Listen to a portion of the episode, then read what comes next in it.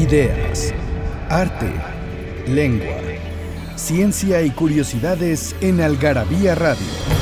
O lo que es lo mismo, una hora de palabras, biografías, inventos, historia, literatura, efemérides, música, letras, frases, cine, datos inútiles, entretenimiento y mucho más en esta dosis de algarabía lista para escucharse. Algarabía Radio. Porque todo tiene un comienzo, Inkipit. Vine a Comala porque me dijeron que acá vive mi padre, un tal Pedro Páramo. Mi madre me lo dijo y yo le prometí que vendría a verlo en cuanto ella muriera. Pedro Páramo, Juan Rulfo.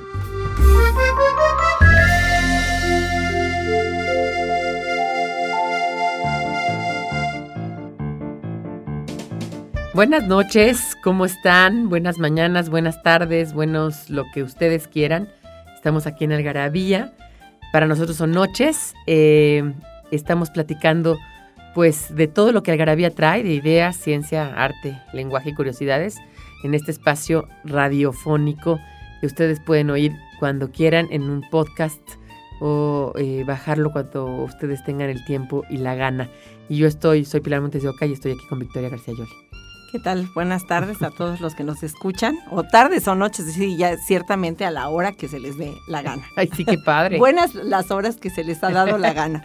Oye, que, que eso es algo inaudito, eh, o era un inaudito para nosotros. Nosotros sí somos de una generación en la donde eso no se podía. Las cosas eran cuando tenían que ser. Y además vivíamos en la dictadura del Canal 5. Y entonces eh, nos regíamos nuestros horarios por a qué hora pasaban. O sea, es que ya está Don Gato, entonces ya tienes que hacer la tarea. O, o ya empezó este Perdidos en el Espacio, entonces ya tienes que irte a gañar. No, no, o sea, estamos en una dictadura donde lo único que podemos ver es eso y además la tele pues en la mañana no funcionaba, todavía tenía No, tenía barras. esas barritas de, de color de prueba y pues no pasaban absolutamente nada. Nada. ¿no? Nada más, Eso es inconcebible hoy en día. totalmente. Inconcebible. Ahora, ahora tenemos internet y tenemos todo al alcance de la mano, para bien o para mal. Y eh, como lo prometido es deuda, este programa vamos a hablar de Romanticismo 2. La vez pasada surgió así como de la nada, entonces ahora pues vamos a sacar lo que, lo que podamos. Y las canciones van a ser un poquito eclécticas, porque las escogí, son más mi tema, más mis cosas, pero... eh, corresponden otra, a otras cosas. Pero bueno, está interesante.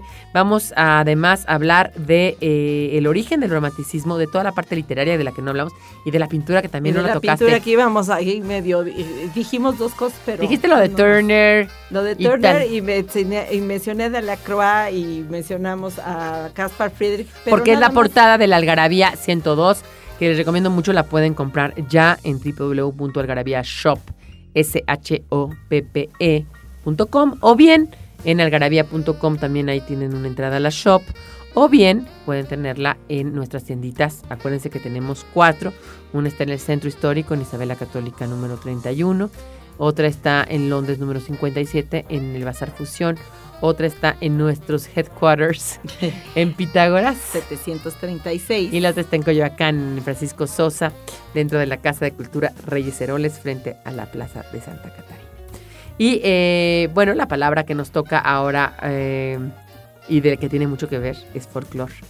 Vamos a oír de qué se trata y vamos a oír una canción y regresamos.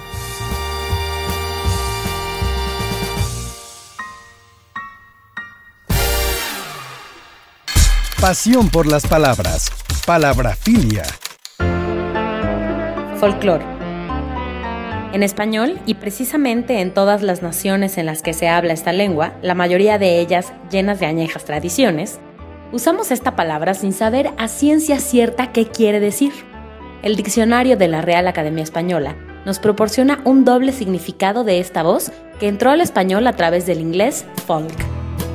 El primero se refiere al conjunto de tradiciones, costumbres y creencias populares, y el segundo a la ciencia que estudia todo lo anterior. Su etimología es germana, de la palabra Volk, que significa pueblo, y de lore, que quiere decir conjunto de hechos o creencias, vocablo que dio origen al verbo inglés learn y al alemán lernen, aprender.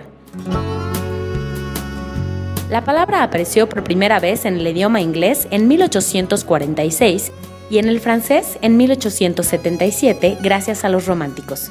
En español es parte de nuestro acervo lingüístico desde 1936.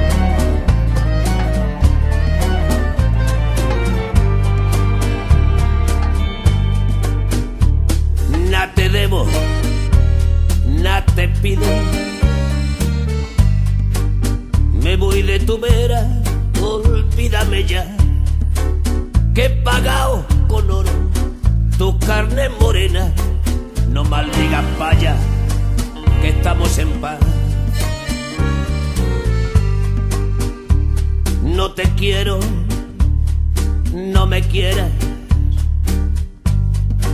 Si tú me lo diste, yo nada te pedí. No me eches en cara que tú lo perdiste. También a tu vera yo todo lo perdí. Bien paga. Si tú eres la bien pagada, porque tus besos compré y a mí te supiste dar. Por un puñal de parte bien pagada, bien pagada, bien always think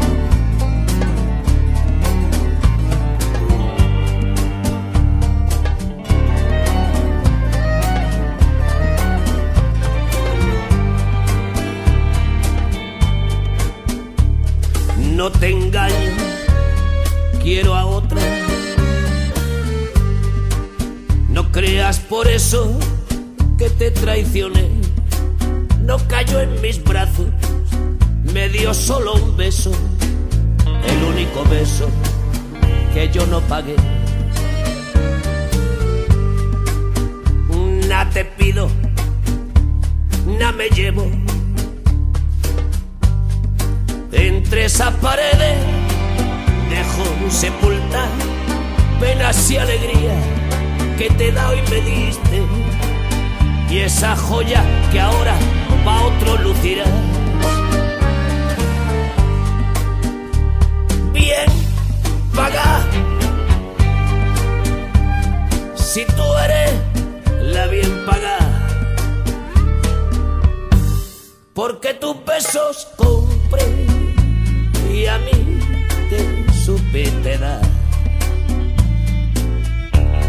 Por un puñado de parne,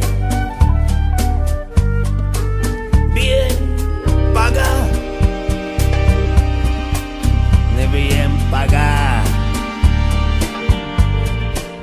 bien pagar, fuiste.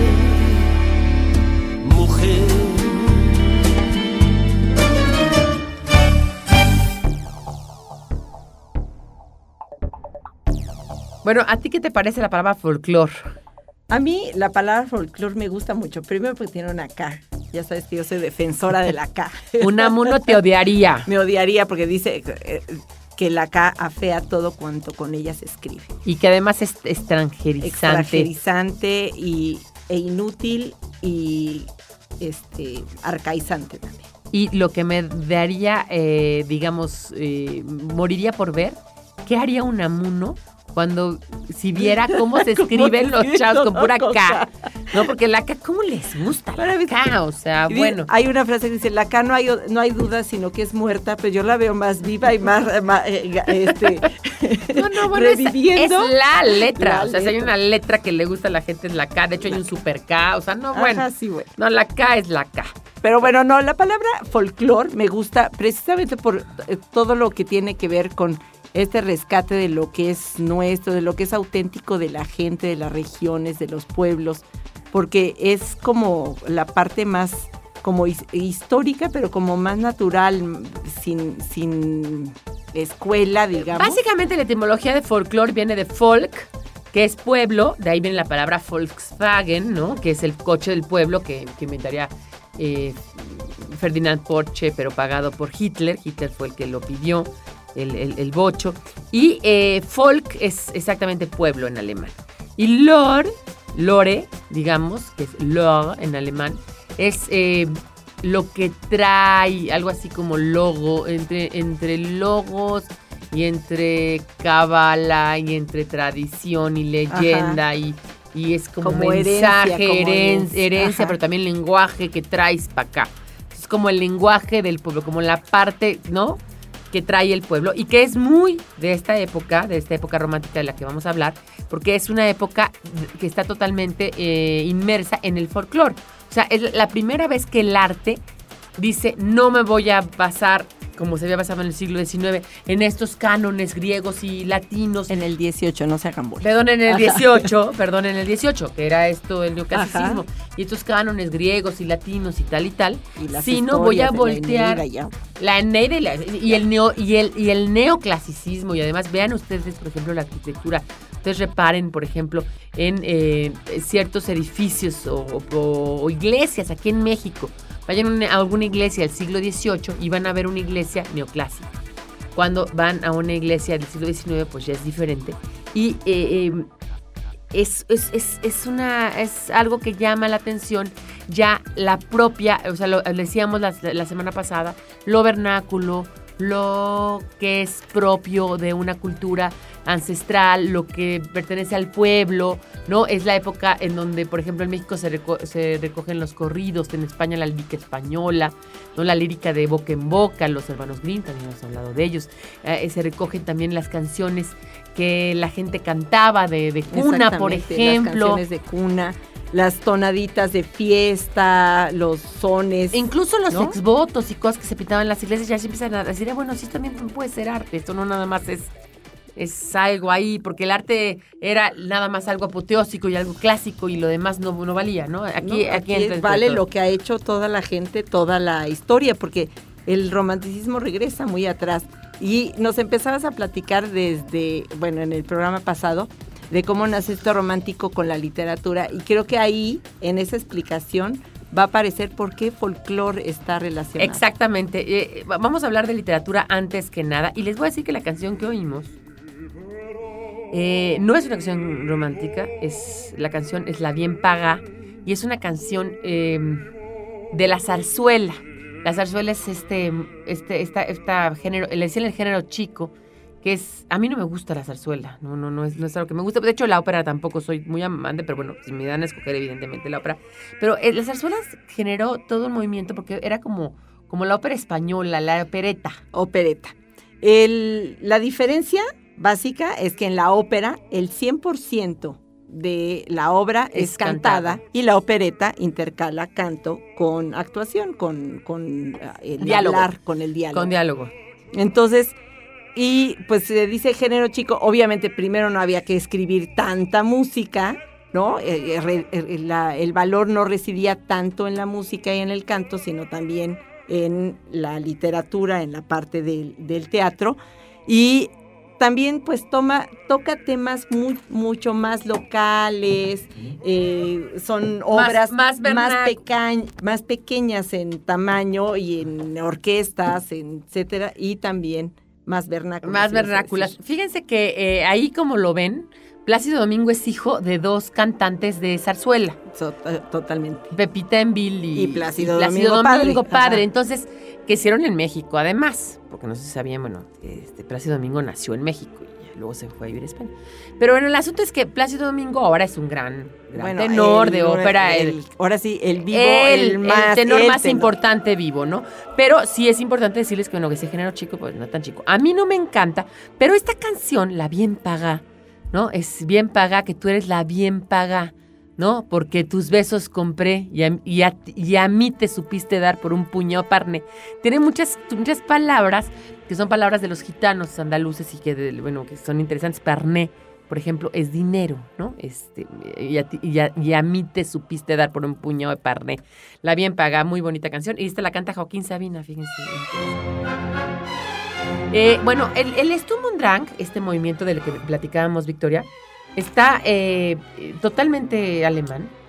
Nace, eh, como decíamos, a finales del siglo XVIII, todavía es 1780 y tantos, donde eh, Hamann, Herder y su discípulo Goethe emprenden ese movimiento contra el excesiva racionalismo, ya lo dijimos, ¿no? Y eh, ellos empiezan a tener ciertas eh, modelos, cinco modelos básicamente. El primero fue Shakespeare.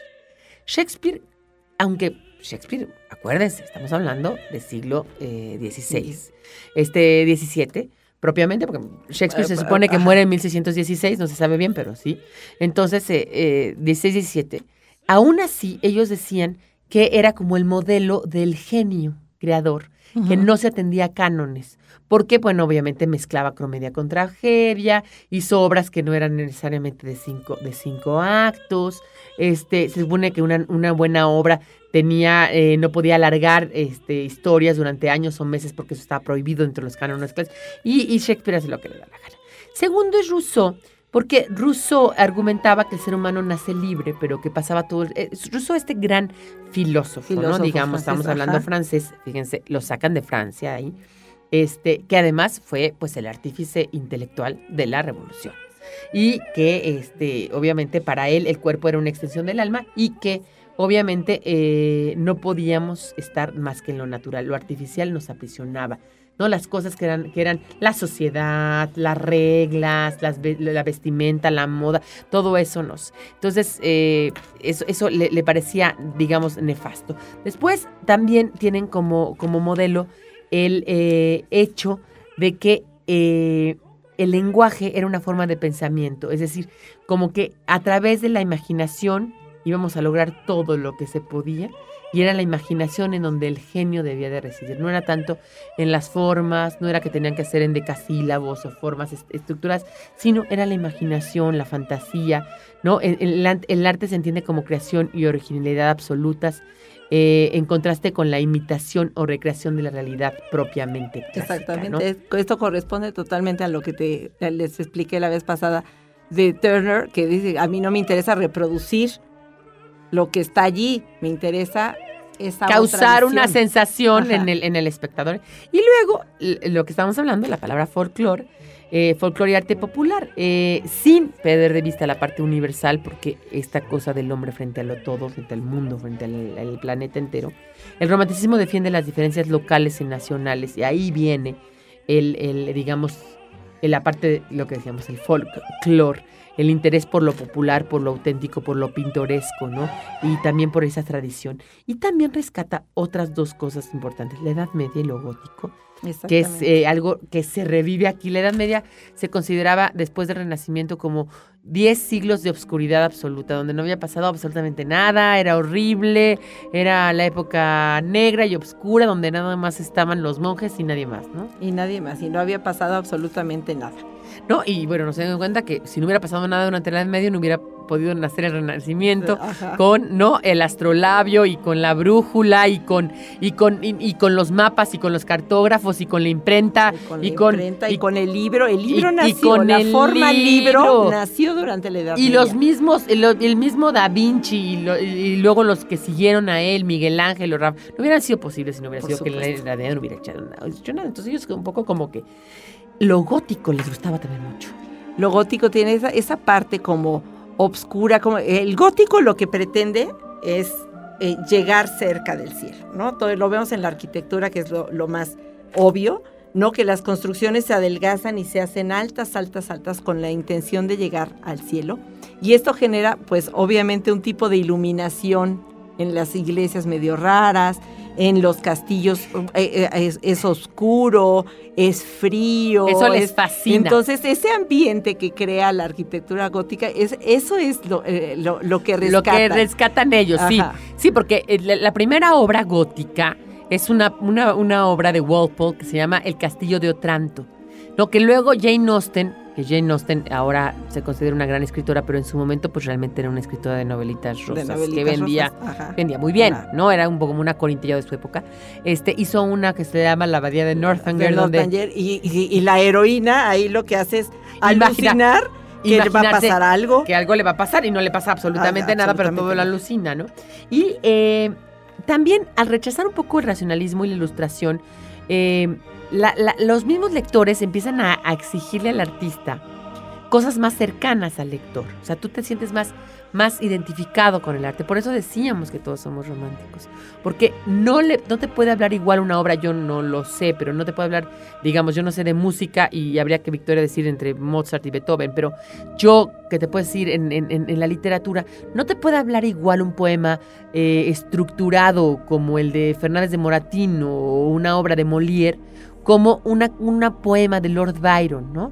O como las cuitas del joven Werther, donde tú te reflejas. Todos hemos estado enamorados, todos nos hemos querido matar por amor alguna vez. Si no matar, pero casi matar por amor. No todos hemos, hemos tenido insomnio por amor. Entonces, eso es más, más cercano al ser humano, ¿no? Entonces, el mismo lector eh, le pide al, al, artista, héroes, heroínas, eh, eh, que, le hablen, que sean como ellos. Y ahí donde verse reflejados, obras, obras como por ejemplo las de las, las inglesas, las Bront, donde están por ejemplo las cumbres borrascosas o la Janner, donde te estás reflejando. Absolutamente, ¿no? Es la, la es ese personaje que parece insignificante, que de repente eh, pues le va bien o termina enamorado o simplemente sufre y se muere sufriendo como en eso, emoción, sentimiento, eso, eso, la agonía, la desesperación, el hastío, el miedo, el cansancio, eh, todo eso se refleja en el todo Eso es válido. Y es totalmente parte de nosotros. Entonces, la literatura sienta las bases de este movimiento porque es la primera arte que entra dentro de, ¿no? Dentro de este esquema, la que rompe con, el, con la literatura. Y le seguirían después, pues obviamente, muchas otras artes. Em, estaría la pintura, ¿no? Eh, yo aquí tú pusiste que el primero es Friedrich, justamente, Casper eh, Friedrich. o sea, no, no puse a Turner porque Turner siempre se... es precursor. es como, se considera como precursor, pero sus ideas ya estaban enclavadas allí en eh, sacar de la poesía, de otro tipo de inspiración, crear la grandiosidad. Es lo que Kant luego describe como lo sublime, ¿no? Este placer ante lo, este, el horror placentero, ¿no? El, este... el horror placentero, del que vamos a hablar ahorita, pero tenemos que ir un corte para em, eh, oír una canción, una canción de Zoe que se llama Labios Rotos, más romántica no puede ser. Datos inútiles, numeralias, frases y explicaciones que nadie te había dado en Algarabía Libros. Aquí cabe lo que no cabe en otras partes. El origen de las letras, palabras y lenguas. La ciencia y la historia explicada para todos. Nuestros vicios y los mitos que nos rodean. Encuéntranos en redes sociales como Algarabía Libros. Frases que hicieron historia.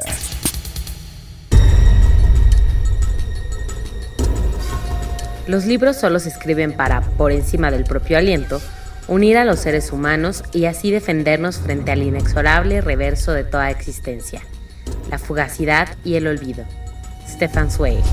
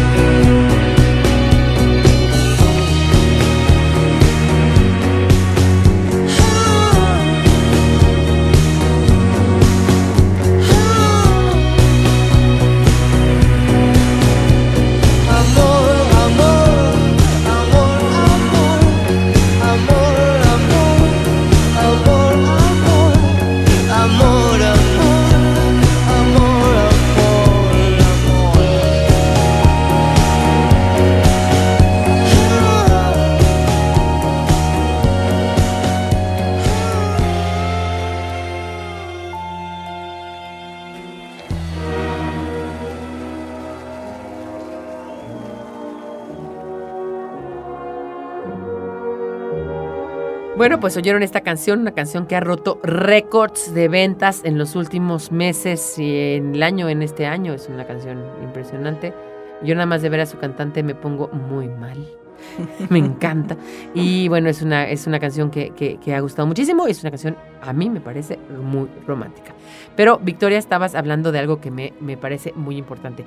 El precursor es Turner, pero aquí ponemos ya a Friedrich como el primero, digamos que podría ser ya considerado como un pintor romántico. un pintor neta y 100% romántico, porque a Turner siempre todos los, lo clasifican como clásico, ¿no? Es como, si Beethoven es el último de los, eh, eh, de los clásicos y el primero de los románticos, Turner sería más o menos lo mismo. Lo mismo. Lo mismo, porque era un pintor de academia, etcétera, y pues empieza a sentar bases que toda esta escuela de pintores eh, alemanes es lo que sigue, ¿no? Que está eh, Friedrich. En España es importante la figura de No, Goya, porque a, a- a pesar de ser el eh, pintor de la corte, que tenía sus trabajos con la nobleza, etcétera, tiene un trabajo individual muy importante que eh, es toda la denuncia de lo que pasa en las poblaciones, de la pobreza, del abuso de autoridad, de eh, las violaciones, del infanticidio, etcétera.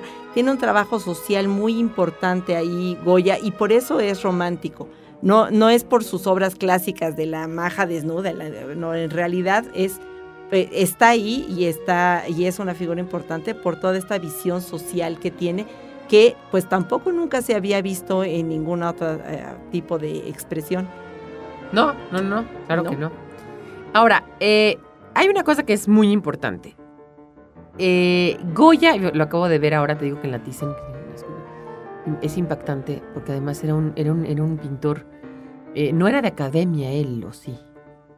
Pero qué cosa ¿Goya? tan impactante, la Sí, manera de sí. dibujar. La manera de dibujar es impactante. Es impactante porque tiene unos grabados, ¿no? Y cómo rompe con este esquema. A mí, digamos, no me gusta tener un cuadro de Goya en mi, en mi casa. No, bueno, Saturno devorando. Como te digo, y, no, y tampoco este, uno de Dalí, ¿no? No, no, no me gusta. Pero me parece que es impactante, ¿no? Y, y que tiene esa parte. Y luego vendría toda la parte nacionalista. Bueno, Goya es muy nacionalista. Esa Acuérdense visión que él social es nacionalista. es la visión social, la visión de los fusilados. Exactamente. Es, es Es nacionalismo. Es ese nacionalismo, es esa parte importante.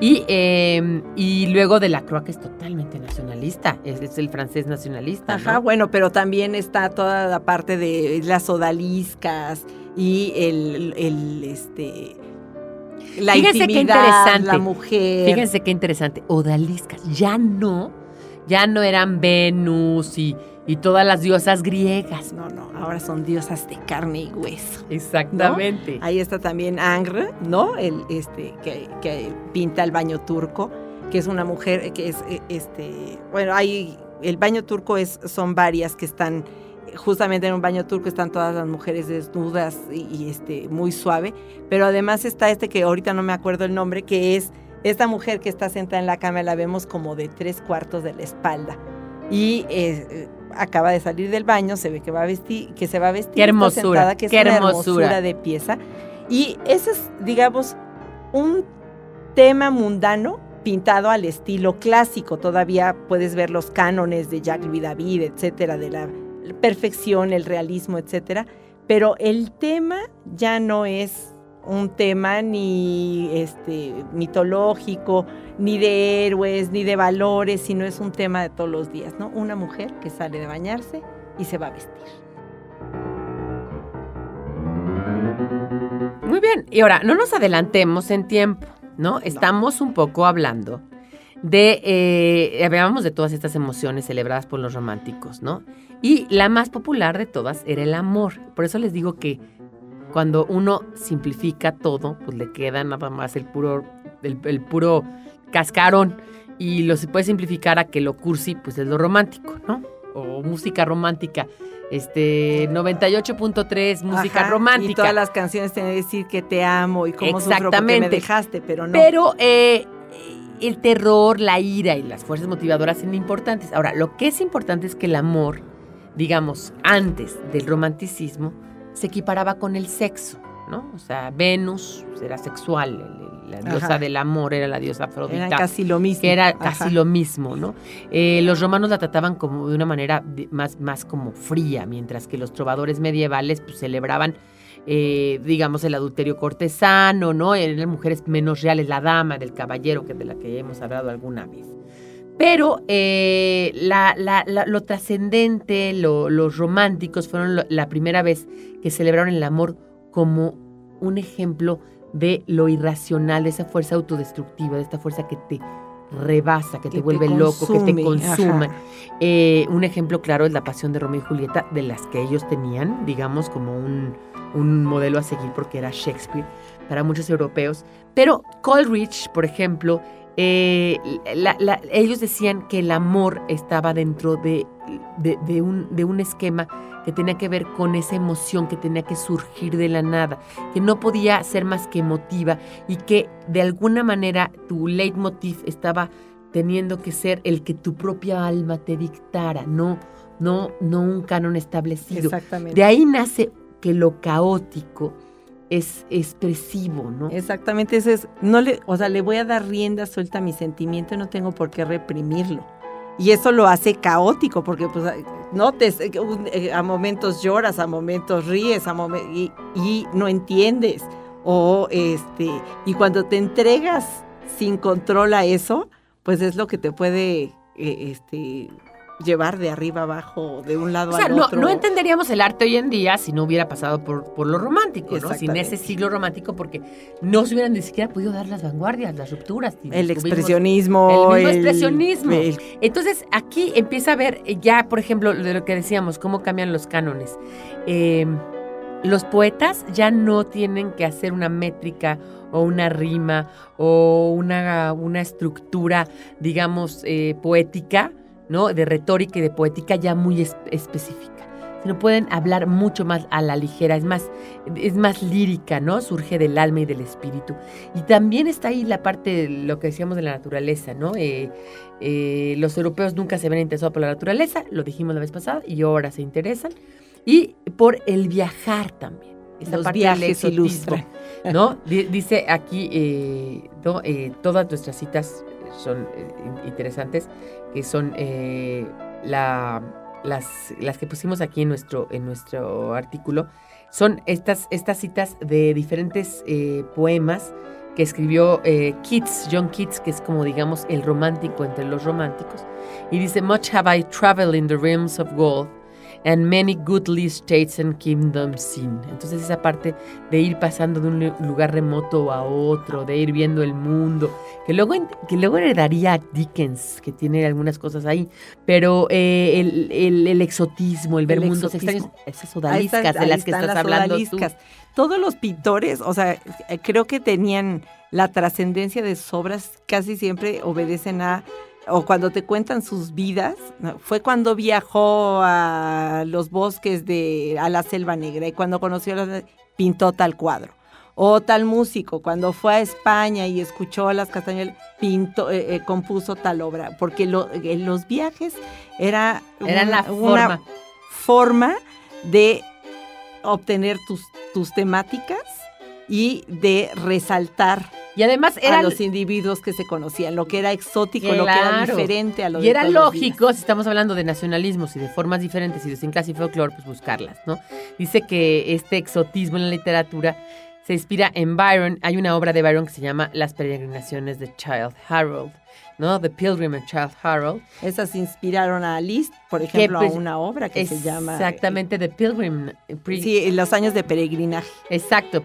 Eh, en inglés, pilgrimage, ¿no? Que es algo así como un peregrinaje.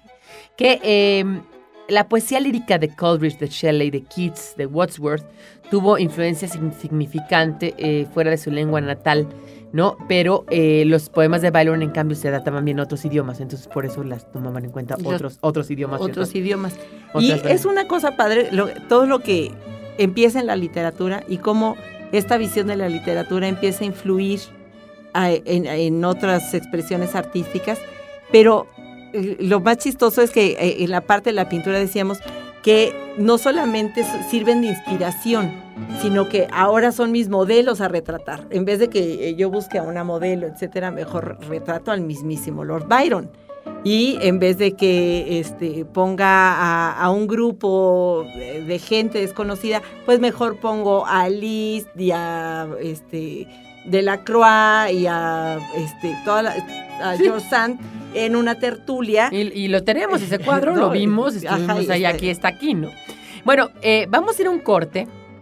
Este, vamos a a una canción que se llama Te lo juro yo. Es una canción antiquísima también, digamos, de la época post género chico, post zarzuela, de la época de las cupletistas madrileñas. Regreso, eh, regresaré y les platicaré sobre ella. En Algarabía Shop nos hicimos de palabras y se las pusimos a todo lo que pudimos. Ven y encuentra objetos únicos y novedosos llenos de frases y palabras, todos hechos por los creadores de Algarabía y El Chingonario. Conoce nuestros productos y sucursales en algarabíashop.com. Estás escuchando Algarabía Radio.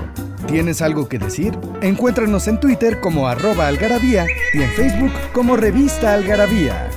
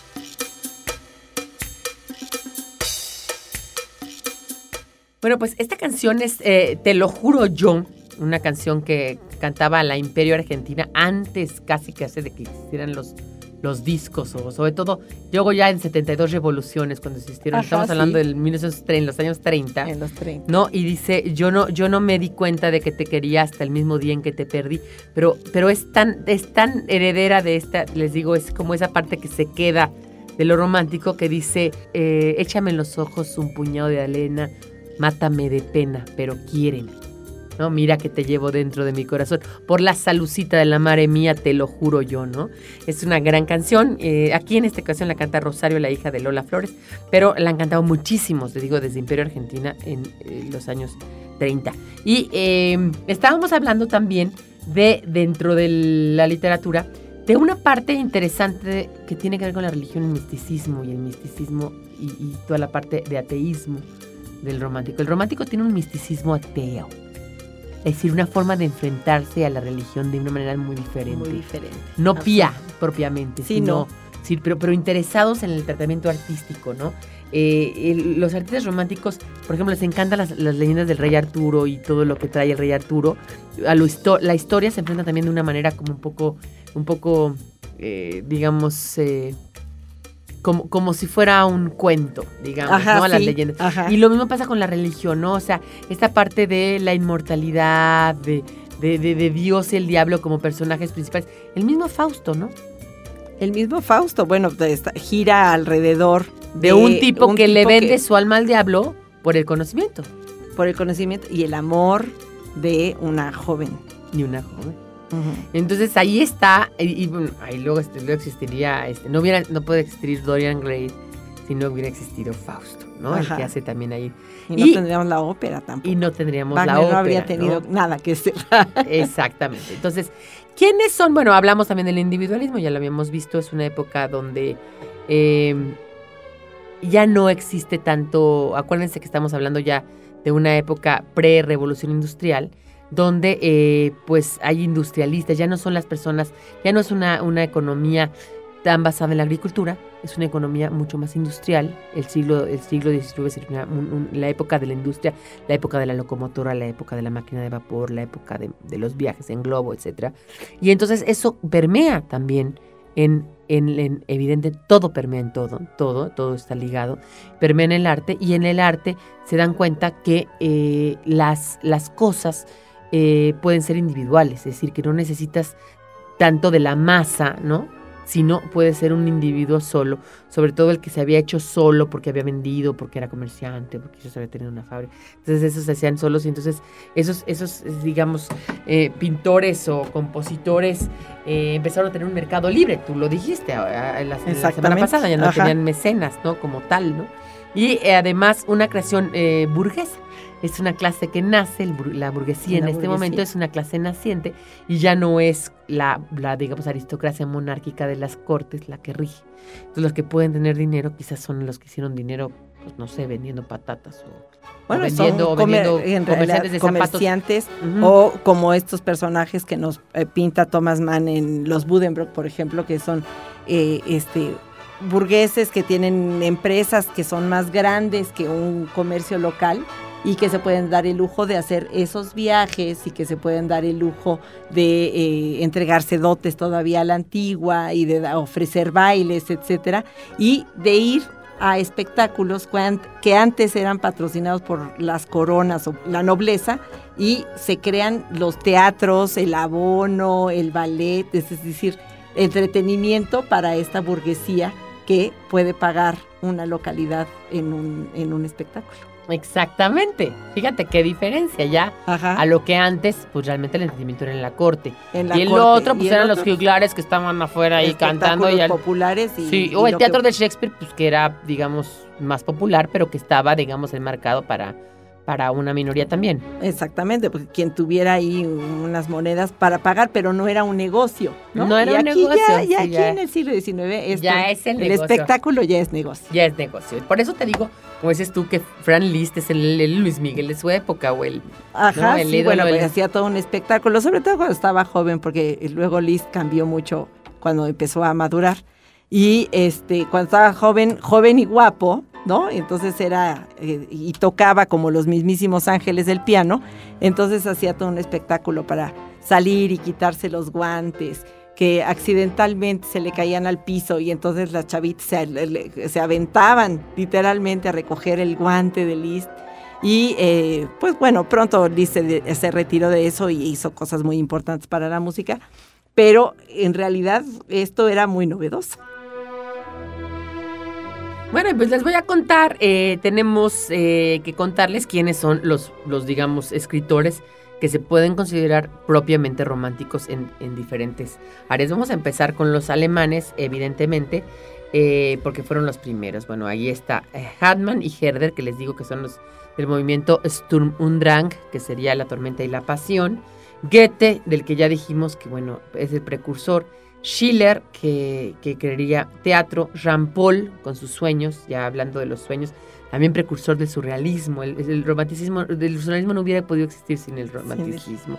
August Wilhelm, Schlegel, Los, Hölderlin, los Schlegel son muy importantes para la pintura, porque son dos hermanos son dos hermanos. y eh, ellos Friedrich y Karl, ¿no? y Carl, ellos, este, uno de ellos estaba muy interesado en crear, eh, llevar a la pintura estas mismas teorías. Y llega a escribir y a, de- y a decir que un pintor tiene la misma obligación eh, eh, de inspirar a los demás como te puede inspirar un poema a hacer un cuadro. Dice, igual debería ser en sentido contrario. Ver un cuadro, cuadro y te inspirar un debería poema. inspirar un poema. Sí, interesantísimo. Es también yo creo que una época donde las artes se conectan mucho más.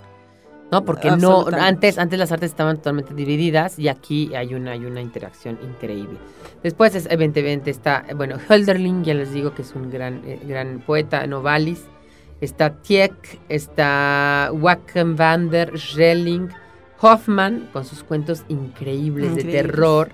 Von Kleist, con Atormentado como el solo, Von Arman. Y Grimm, los hermanos Grimm, tanto Jacob como Willem Grimm. Luego, eh, en Dinamarca, por ahí tenemos a Hans Christian Andersen con sus cuentos para niños. También nace esta literatura para niños, que tampoco Sí, antes también, entendía. ajá, eh, los niños cobran relevancia un poco como... Si, si, si creemos que, que este, nosotros no tuvimos ningún privilegio de niños, imagínate en esa época. No era, No, no, no había nada. Ni siquiera ropa, ni nada. El niño era, no, punto. no- no era ni tomamos en cuenta. Está en Rusia Pushkin, ¿no? Está eh, eh, y de Lermontov, que son, digamos, precursores de luego los que hicieron la literatura rosa, como León Tolstoy y Chekhov, y todos esos son anteriores, digamos. En, eh, está Robert Louis Stevenson y Conan Doyle, que los dos son ya la colita, digamos, de lo, de lo romántico, pero muy románticos. Esos Muy personajes que creara la isla del tesoro, ¿no? El Dr. Jekyll y Mr. Hyde, ese, ese doble personaje que no podría existir si no, si, no, si no fuera romántico, ¿no? Este hombre que toma una pócima y de pronto saca su mal y su, Su bien, mal. el otro, el mismo, el que soy y esa yo. es la dualidad, lo oscuro, lo, ¿no? Lo, lo que das de frente, lo que está atrás, lo oscuro y lo claro. Y Sherlock Holmes, que bueno, pues es ese, ese hombre romántico metido dentro de un mundo extraño. Eh, Bram Stoker, que crea a Drácula, ¿no? Y Maturin en Irlanda.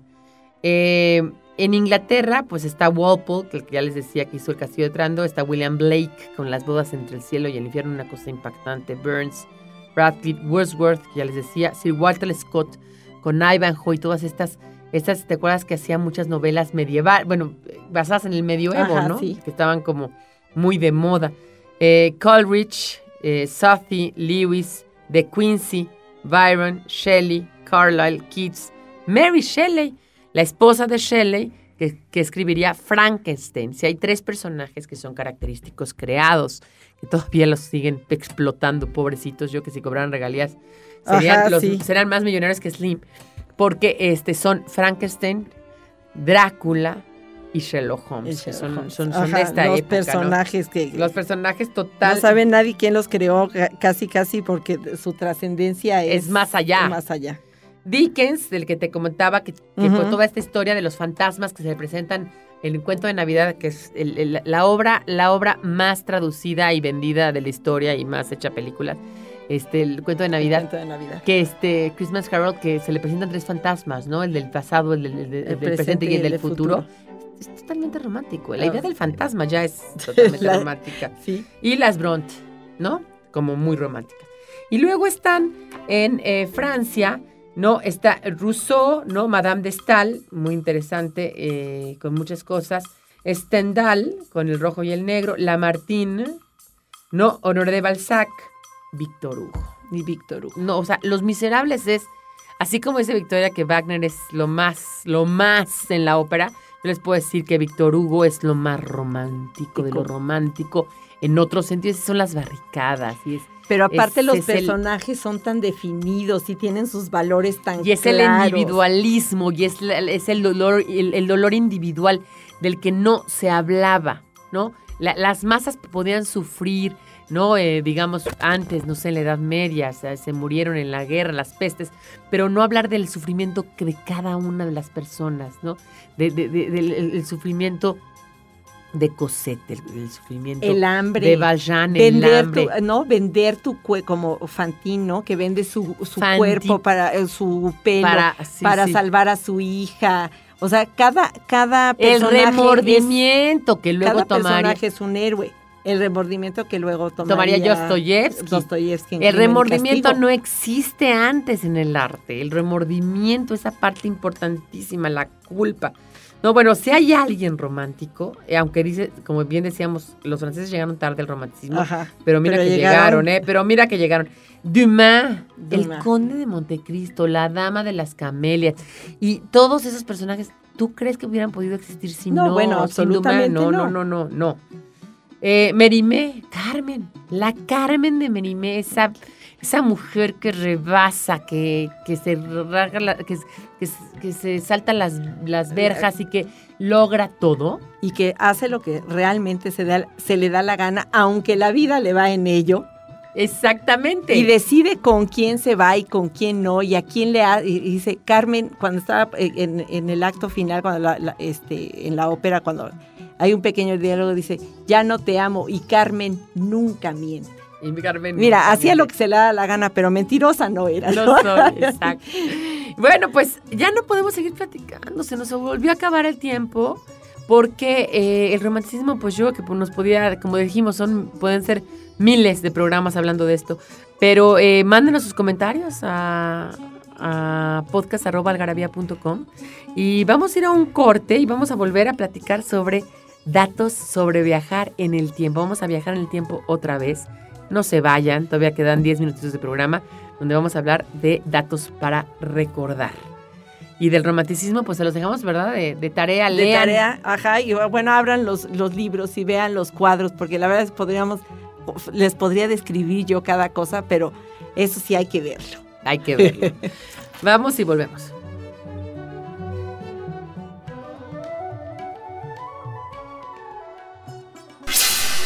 De nuestro ronco pecho a la mexicana. que es que y disque. Son un par de palabras formadas por dos frases predicativas, creadas y muy usadas entre los mexicanos, que tienen un sentido similar pero no idéntico. Que es que se usa siempre que se habla de lo que dijo un tercero y que se pone en duda de forma irónica o más bien sarcástica, y como diciendo, me dijo eso, pero mostrando duda de algo. Por su parte, Disque conserva este carácter de poner en duda, pero es más directo, ya que se trata de la contracción de dice que. Por ejemplo, fue a una fiesta que es que muy elegante, o disque se puso a dieta, pero yo no veo claro. O la ya muy famosa, papá, papá, ¿verdad que no se dice que es que sino disque?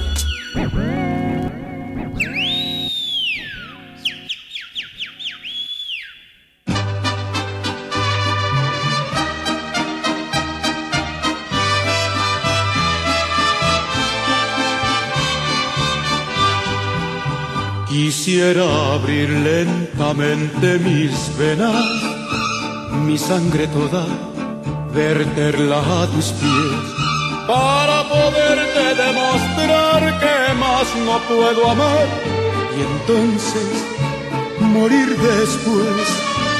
Y sin embargo, tus ojos azules, azul que tiene el cielo y el mar Viven cerrados para mí sin ver que estoy aquí, perdido en mi soledad. Sombras nada más, acariciando mis manos. Sombras nada más, en el temblor de mi voz. Pude ser feliz y estoy en vida muriendo y entre lágrimas viviendo el pasaje más horrendo de este drama sin final. Sombras nada más entre tu vida y mi vida. Sombras nada más entre tu amor y mi amor. Qué breve fue tu presencia en mi hastío, qué tibias fueron tus manos, tu voz. Como luciérnaga llegó tu luz y disipó la sombra de mi rincón. Yo quedé como un duende temblando sin el azul de tus ojos de mar. Que se han cerrado para mí sin ver que estoy aquí, perdido en mi soledad sombras nada más, acariciando mis manos, sombras nada más, en el temblor de mi voz. Pude ser feliz y estoy en vida muriendo. Y entre lágrimas viviendo el pasaje más horrendo de este drama sin final. Sombras nada más entre tu vida y mi vida, sombras nada más, entre tu amor y mi amor.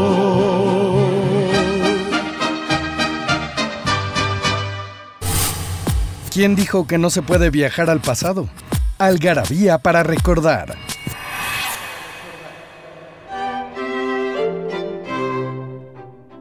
El 10 de febrero de 1965 se publica una edición del ingenioso hidalgo de Don Quijote de la Mancha, ilustrada por Salvador Dalí.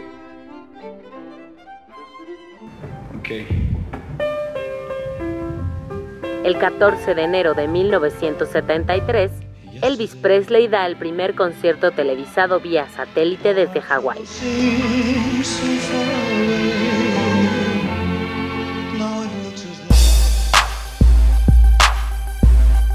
El 6 de octubre de 1993, Michael Jordan es considerado uno de los mejores deportistas de la historia.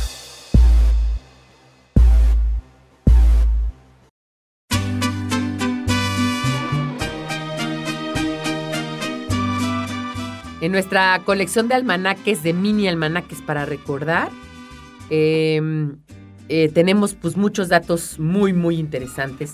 Nada más les quiero decir que oímos también eh, una canción también a mí me parece muy, pero muy, muy, muy eh, romántica, que es Sombras. Una canción que no sé si tú te acuerdas, la hizo famosa Javier Solís, Ajá. hablando de viajar en el tiempo.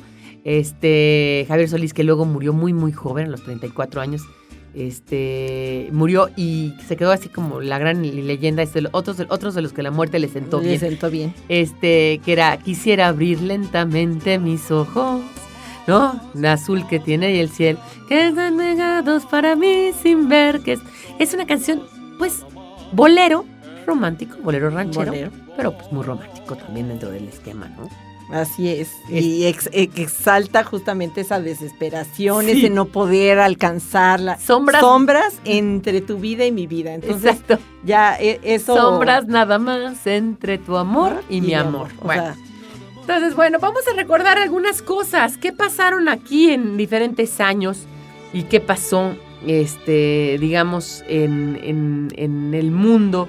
¿Cómo podemos viajar en el tiempo? A ver, Victoria. Mira, el 10 de febrero de 1965 se publica una edición del ingenioso Hidalgo Don Quijote de la Mancha, ilustrada por Salvador Dalí, Hablando de él. hablando de él. Del surrealismo que no hubiera Ajá. sido posible sin el romanticismo. Fíjate que ha de haber sido de la época en que lo entrevistó, que lo vimos, este, Saludowski. Sa- Saludowski, no, ya Salvador Dalí andaba ah, como a 7000 años luz. a los pobre en el Saludowski. 75 sí, Y ya. por supuesto, este, le fue muy mal por el Saludowski, pero con una gracia que, que se lo perdonas. Oye, uno, uno al que no lo salvó la muerte, Elvis Presley.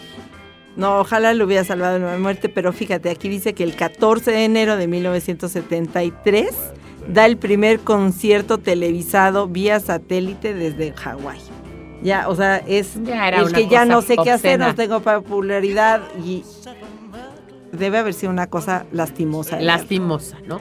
Gracias a Dios no vimos a Pedro Infante hacer eso, gracias a Dios no vimos a muchos que A muchos murieron que- en otro, en otro eh, momento. Y el tercer dato para recordar es que el 6 de octubre de 1993 Michael Jordan es considerado uno de los mejores deportistas de la historia. Este Michael Jordan, famosísimo basquetbolista. El pequeño. El pequeño Michael Jordan. Y yo creo que una forma de viajar en el tiempo es eh, leer Algarabía. Algarabía es ese espacio donde podemos, pues yo creo que Algarabía te viaja, también te, te emociona, también te hace reír, también muchas cosas. Es una Te da, cosa, te da de qué hablar. Te da de qué hablar, es un manual de conversación. Pero además, pues sí, nosotros la inventamos, pero eh, ahora ya es de ustedes, eso es para ustedes, es en un su espacio es su espacio, es su, su- su tiempo, ahí está. Cómprenla, eso sí, porque si no el Garbia no podría, no podría sobrevivir. Este, bajen estos podcasts y, y si les gustaron, pues recomiéndenlos, aquí estamos. Yo soy Pilar Montes de Oca eh, y, y bueno, creo que en el próximo programa vamos a tener que seguir hablando de arte y de cosas así, porque bueno, esto como nos da para mucho. O ya ve, a ver si le damos un espacio al lenguaje también, porque ya Victoria es medio lingüista en ciernes, ¿no? ¿No? Ajá, sí, bueno, pues por ahí. Ya creo Ya que tengo- teniste una tengo- clase, ¿no? Pues sí, heredé una clase que dabas tú. y entonces con el manual que Pilar hizo para su clase, yo doy mi clase y repito, creo que todo lo que me ha, que ha dicho Pilar. Entonces, sí, y también eh, eh, igual espero que puedas reproducir cosas que haya dicho yo de diseño o de arte, etc. O de todo lo que, ahorita lo que aprendimos el día de hoy, de lo que hemos platicado. Este, vamos a, a seguir platicando, nos vemos pronto. eh, y bueno, nos despedimos. Gracias a Paulina que está aquí con nosotros y que nos En la acompaña. producción. Y a Daniel de Morale, un beso. Bye.